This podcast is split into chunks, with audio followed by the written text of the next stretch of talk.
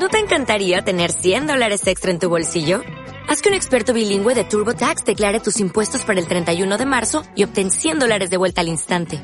Porque no importa cuáles hayan sido tus logros del año pasado, TurboTax hace que cuenten. Obtén 100 dólares de vuelta y tus impuestos con 100% de precisión. Solo con Intuit TurboTax. Debes declarar para el 31 de marzo. Crédito solo aplicable al costo de la presentación federal con TurboTax Full Service. Oferta sujeta a cambios o cancelación en cualquier momento.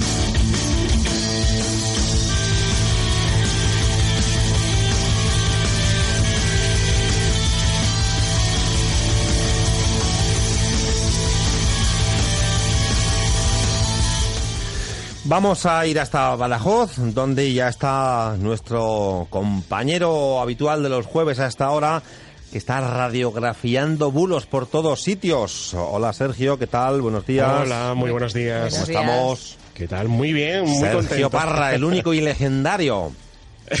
bueno, eh, para tanto, eso sí que puede ser un bulo, ¿no? ¿Sí? ¿O no? ¿Es un bulo que seas no, legendario? para nada. No lo sé, no lo sé. Nada, nada. No lo sé, no lo sé. ¿Por dónde empezamos hoy a, a revisar? Porque últimamente estamos que no damos abasto, ¿eh? Pues mira, tenía muchas ganas de tocar un tema, pero es que con la Semana Santa, la campaña electoral y todas las cosas que han venido durante estas semanas, no me ha dado tiempo a hablar de Camela. Y tenía muchas ganas de hablar de Camela. Hombre, claro que sí. Bueno, es que hace, hace unas semanas eh, ocurrió un momento muy simpático, muy divertido, la verdad, con José Antonio Monago, el presidente del Partido Popular Extremeño, Sí. que aseguró en, en un meeting en, en Mérida, eh, tenemos el cortecito de lo que aseguró por si le queréis que, que lo escuchemos. Sí, A ver. ¿Sabéis cuál es el segundo grupo que más discos ha vendido de la historia de España? Camela. A mí me gusta Camela. Ese era- Y a quién ese no. era el- Esto ha dado muchas vueltas por ahí. Claro, es que en, en campaña electoral no podíamos ponerlo porque en campaña electoral ya saben ustedes que las, las radios, las televisiones públicas, tenemos el tiempo medidísimo para la política. Entonces, si esto lo hubiéramos puesto aquí, influiría en el tiempo. Ya lo contamos aquí Claro, con nuestro compañero que sigue en campaña, ¿no? O sea, que en campaña no podíamos ponerlo. Bueno, pues ha habido mucha gente eh, con, mucho tiempo libre, creo yo, también hay que decirlo, que se ha preguntado eh, si la pregunta que se hace Monago es cierta. Es decir, si Camela es el segundo grupo eh, que más discos ha vendido en la historia de Es que España. es complicado porque ahí entran en juego otros, ya no solamente los discos, las citas, no- entran Sí, en juego sí, otros espacios. Y además... Porque se supone que eh, esto es, en la historia de España, segundo grupo español.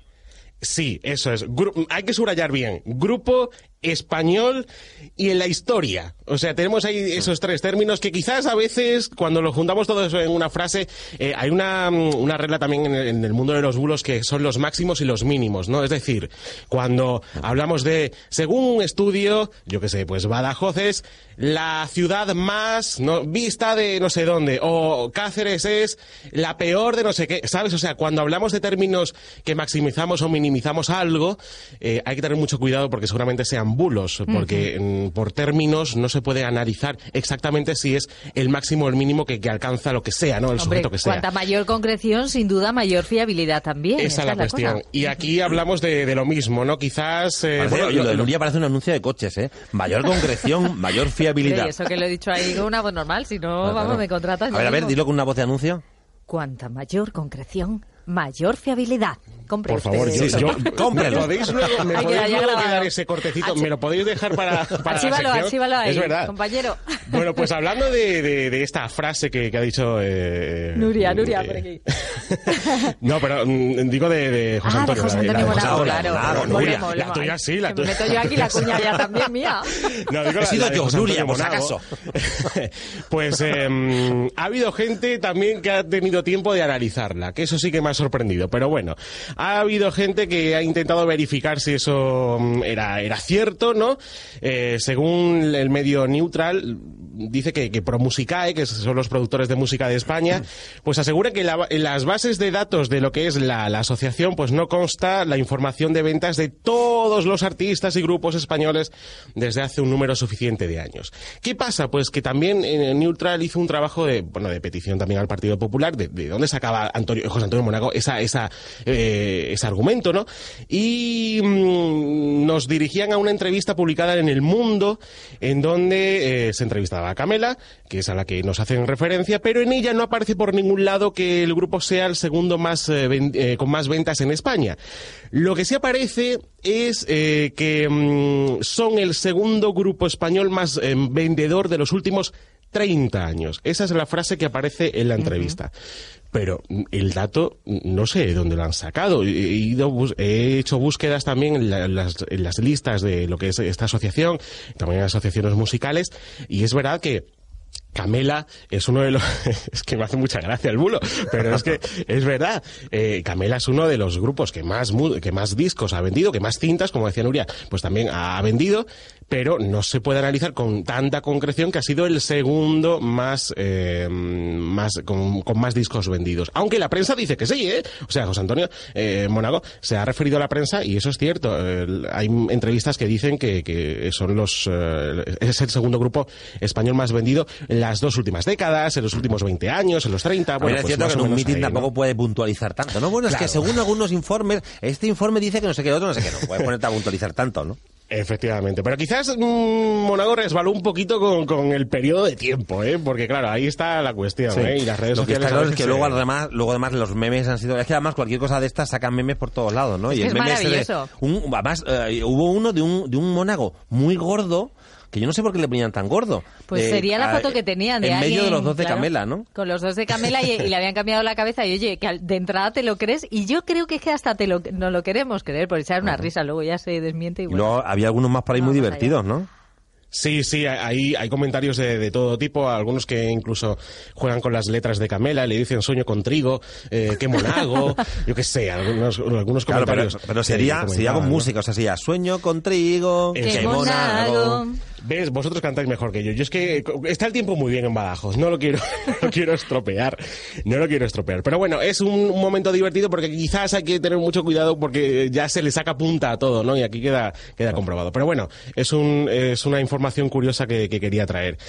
Y pasamos, si queréis, a... Sí, pasamos a Trump. al siguiente, porque, bueno, no sé si vosotros os ha tocado algo alguna vez yendo a una tienda de estos que dicen, enhorabuena, eres el cliente número mil, eres el cliente un millón. Yo conozco a alguno que le ha tocado y no sé por qué, pero conozco a alguno. A mí me nunca. tocó un perrito piloto, pero hace muchísimos años y ni siquiera había comprado el boleto. Me iba ya para casa, me lo dio Ah, el de la de qué alegría, qué alboroto, otro lo digo perrito de verdad, piloto. él llegó y dijo que necesitamos para completar la rifa y me llevé yo el perrito piloto. Y sin haber comprado papeletas ni nada. No, me la regaló él porque dijo es que si necesitamos de al completo.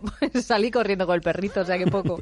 Pues mira, Donald Trump tiene otro premio que le ha tocado, que ha sido el cliente con más de 10.000 mentiras a lo largo Oh. de sus dos años de eh, presidencia de Estados Madre mía. Unidos. Vaya ha premio. conseguido ese récord que publica el Washington Post, eh, que ha contabilizado más de 10.000 mentiras y es muy divertido también, aunque es verdad que es indignante que un presidente de Estados Unidos diga tantas falsedades, pero en 800 días Además, de presidencia... lo que hace es denunciar las fake news. O sea, él mismo está diciendo que la prensa todo el rato miente. Efectivamente, por eso el término fake news, y ya lo hemos comentado aquí alguna vez, ya pues eh, queda un poco devaluado, ¿no? Es el término más correcto para explicarle a la gente lo que es una desinformación, un bulo, porque todavía no estamos acostumbrados a escuchar esa palabra, desinformación, pues hablamos de fake news o de noticias falsas, pero en realidad ya algunos políticos devalúan el concepto, el concepto y la cuestión empezó con, con Donald Trump. Y, Vaya. Y fue algo que comenzaron, pues fíjate, hace ya dos años, ¿no? Eh, lo iniciaron los verificadores del propio medio. eh, empezaron con los primeros 100 días. Dijeron, bueno, pues vamos a empezar poquito a poco. Vamos a empezar a analizar los primeros tres meses, los primeros cuatro meses, a ver qué ocurre con Donald Trump en 2017. Y bueno, en esos meses, pues eh, nuestro amigo Donald eh, hacía un promedio de cinco declaraciones falsas al día. Pero claro, ¿qué pasa? Que ¿Qué los nivel? últimos siete meses se ha venido arriba. O sea, Donald Trump se ha venido arriba porque en los últimos siete meses el número ha aumentado hasta las 23 declaraciones falsas al día. En los Bueno, actos de los o sea, partidos, este hombre se puede decir perfectamente de aquello de que miente más que habla. Además de verdad. Bueno, o, o- o tememos cuando habla, porque ya eh, es, es- curioso, ¿no? Porque nosotros cuando despertamos, eh, muchos periodistas esperan a ver si en las redes sociales de Donald Trump ha dicho ya alguna barbaridad. Bueno, como bien decís en las redes ¿no? sociales, porque lo que es con los medios de comunicación, muy limitadito, no hace muchas Sí, declaraciones. efectivamente. Y además, eh, cuando realiza alguna rueda de prensa, pues expulsa a quien no desee o a quien interfiere en su discurso, ¿no? Que es un poco lo, lo- lo llamativo también, ¿no? Pero especialmente en los mítines, que son esas reuniones de, de los partidos, además la política americana ya sabemos lo que tiene, ¿no? Que es todo muy espectacular eh, y, y en los mítines de Trump también se nota. Y es que aquí, eh, según The Washington Post, eh, es, son eh, en, en estos mítines cuando más declaraciones falsas hace. O sea, el total de los eh, de las 10.000 mentiras, más del 20%, o sea, más de 2.000 mentiras las ha soltado en los mítines, ¿no? Qué vergüencita, es tremendo. Incluso, pues a- yo también, Nuria, me avergonzaría incluso de, de ver cómo las repite. Porque ahí no, ah, em, el, el medio de comunicación también subraya las repeticiones que hace Donald Trump con, em, con los mismos argumentos O falsos. sea, estas, estas 10.000 mentiras son sin contar las repetidas. No, aquí también se incluyen Ah, algunas de las repetidas. Eh, esa es la cuestión, porque son argumentos que le sirven, que le sirven a él, le sirven, eh, aunque se repitan, aunque sean falsos, pues los vuelve a decir. Y ahora comentaremos algunos si os parece, porque tiene también telita. Pues sí. Y de hecho, eh, The Washington Post, el medio, pues ya ha creado como, como una forma de medir, de evaluar las noticias falsas que les ha, les ha llamado los pinochos sin fin. Es decir, eh, aquí los podemos, eh, mm, podemos buscar un sinónimo que son las burradas. Una Ajá. burrada bien dicha. Pues igual. Es decir, una exageración cuando una mentira dicha por Donald Trump se multiplica y la vuelve a repetir y la dice pues i- al menos 20 veces en su discurso a lo largo Madre de, mía. Es que a ver si se convierte en verdad, ¿no? Si se si hace la máxima esta de que una mentira repetida se convierte en verdad. Él lo Es una de intenta las y lo premisas, intenta. eso es, es una de las premisas también de las Y de muy las divertido el reconocimiento que le dan por eso, ¿no? Sí, sí, yo creo, me- tengo aquí el número, tiene ya 21 pinochos sin, 21 pinochos sin fin. Bueno, son bottomless pinocho, que es que en- en- en español queda un poquito raro. Pero es verdad que esto quiere decir que son mentiras que sigue repitiendo eh, y no tiene, no tiene final, no tiene final. Es algo muy curioso. Pero bueno, incluso hay otra cosa que también lo que, lo que leí estos días me llamaba la atención. Hay periodistas que yo no sé cómo viven, pero que dediquen todo el día todo, eh, toda su jornada laboral se dedican a desmentir las noticias de un presidente. No hacen otra cosa. Es, es, eh, y analizar los datos, que es, es interesante. Si les gusta el periodismo de datos, tienen trabajo, pero vamos, sí. tienen futuro. Y además hay una, hay una web donde se puede revisar todo esto que él dice, ¿no? Sí, de hecho, ayer 1 de mayo, que es la última vez que actualicé el dato, tenía la web ya eh, 10.111 mentiras. Eh, las va se va actualizando cada cierto tiempo, cada dos o tres días. Eh, la última actualización es de, de- también de hace un par de días, de finales de abril. Y, mm, y en esa página web se pueden analizar absolutamente y se pueden encontrar todas las mentiras de Donald Trump. Si queréis hablamos de la más repetida, porque Sí, esta por tiene el récord. Yo, yo creo que deberíamos, debería haber un récord Guinness de esto. ¿no? Debería ranking, a ver la más seguida. La, bueno, Además, de verdad, la- es verdad que mm, el, eh, el medio de comunicación lo tiene todo muy bien clasificado. De hecho, a mí me ha valido también para una para la investigación que estoy haciendo en estos meses. Eh, así que gracias a The Washington Post. Pero eh, la mentira más repetida de Donald Trump tiene que ver con el muro. Eh, hablaba de que eh, están construyendo el muro, por lo que van a tener más de 400 millas de muro construido al final del próximo año.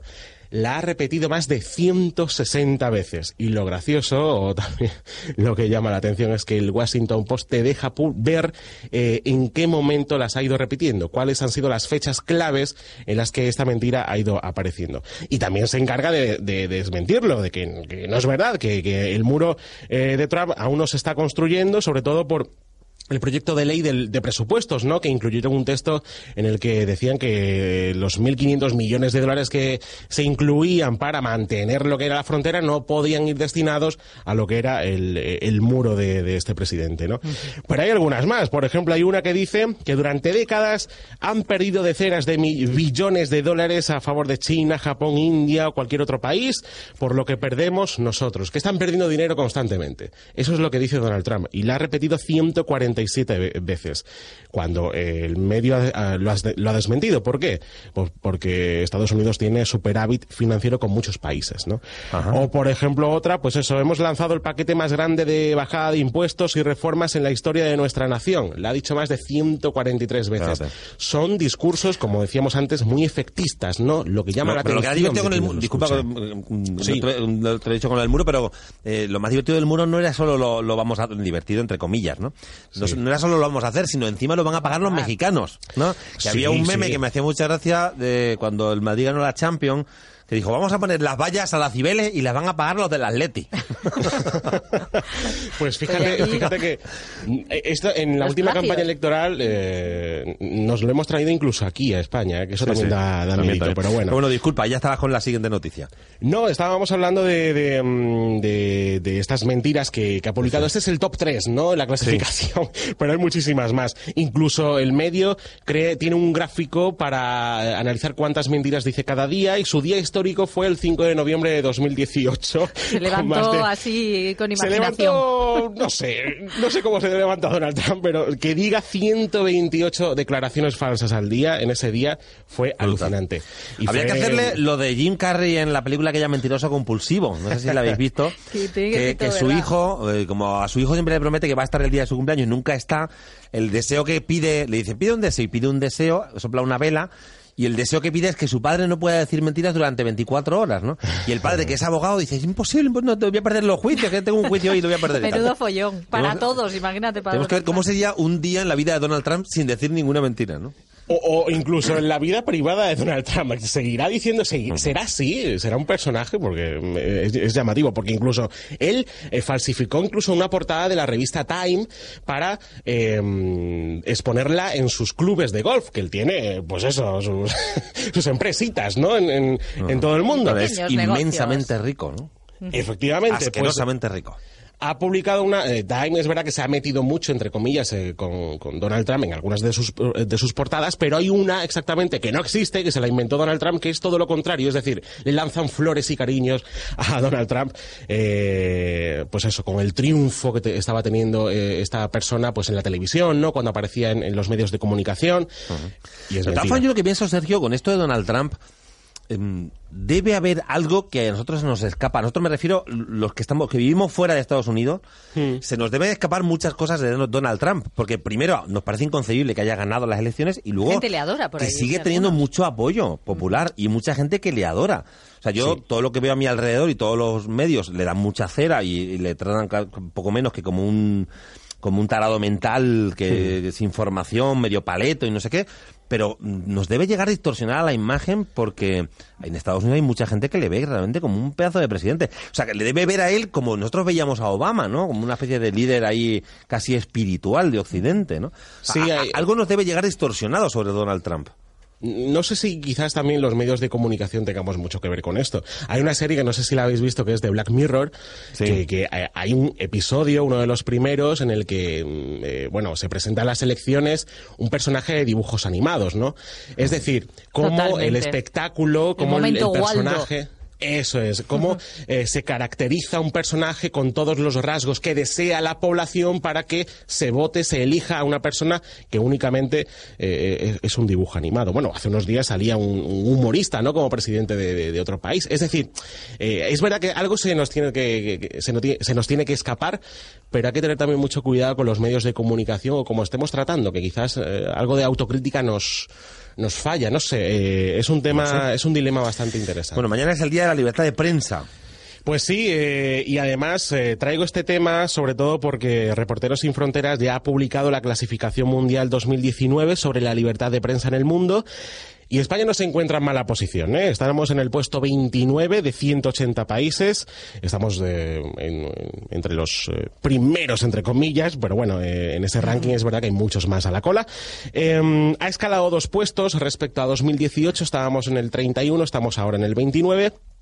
Pero a- pese a ello, esta ONG subraya que el odio a los periodistas también se produce en España y que una de las características fundamentales de este odio se produce en redes sociales.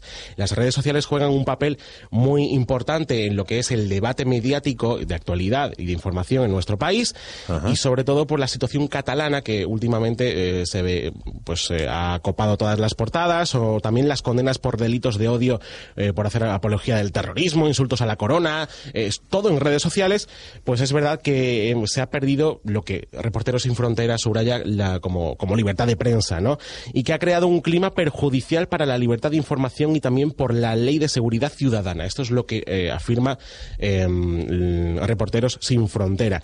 Y ante un escenario, pues eso, de mucha desinformación, con muchos bulos, redes sociales de por medio, que eso es lo que subraya sobre todo Reporteros Sin Fronteras, pues quizás el periodismo eh, y la información veraz es una de las claves, estar bien informados y educados en las redes sociales, de modo que tenemos que tener cuidado, como siempre acabamos, siempre acabamos advirtiendo y, y intentar Sí. aprender, ¿no? De, de- de lo que Siempre nos advertimos rodea. sobre ese vertedero en el que se ha convertido, por ejemplo, Twitter, ¿no? En el que hay tanto odio, tanta desinformación, tantos ataques gratuitos. Es que hay una mm, dosis de maldad en muchas cosas de Twitter. Sí, Luego también incontrolable. Y hoy lo veremos, en el espacio de Twitter, que hay muchas historias preciosas y gente siguiendo. Por tal. supuesto. Por supuesto, hay un poco de todo. eh, Es tan Sí, sí, grande y tanta gente ahí que hay de todo, ¿no? Pero, Pero es- también es verdad que es un negocio y eso a mí me da rabia porque mm, podemos luchar por siempre por lograr lo mejor.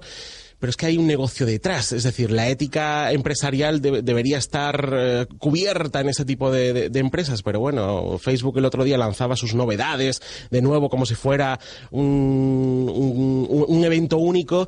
Pero sigue siendo una empresa, es decir, que Claro. puede haber empresas que intenten verificar y buscar, luchar contra la desinformación, pero ellos, ellos siempre quieren ganar. Facebook- dinero. que que- el vigilante siempre es mirado con mucha sospecha y aquí en este caso los periodistas ejercemos de vigilantes en muchas cuestiones y en muchas situaciones que a otros les resulta incómodo que haya alguien mirando.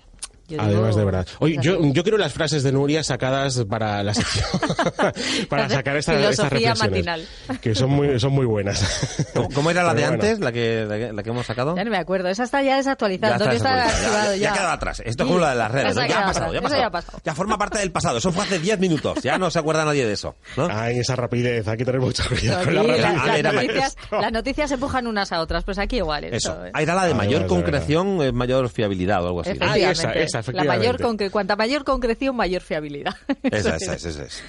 Bueno, Sergio, pues, pues muchas gracias. Eh, dentro de poco entramos ya en campaña electoral otra vez, con lo cual las cosas que van a decir los políticos ya no podemos volver a, a traerlas aquí, ¿no? Porque la campaña siguiente empieza el jueves próximo, ¿no? Dentro de una semana. Sí, efectivamente, no sé qué traer. qué traeremos. Todo es un bueno, que, no que debatan, que debatan, que, que ahí se sacan muchos datos falsos. Además, la próxima sí que es mucho más intensa para nosotros, porque la siguiente es el- el- el- la nacional al fin y al cabo te toca, pero no toca tanto como toca la autonómica y municipal, ¿no? Sea, ahora que ahí nuestros compañeros de informativos van a estar, vamos, muy ágiles están a la búsqueda de la on noticia. fire. Sergio Parra desde Badajoz, un abrazo compañero. un, un abrazo fuerte, adiós.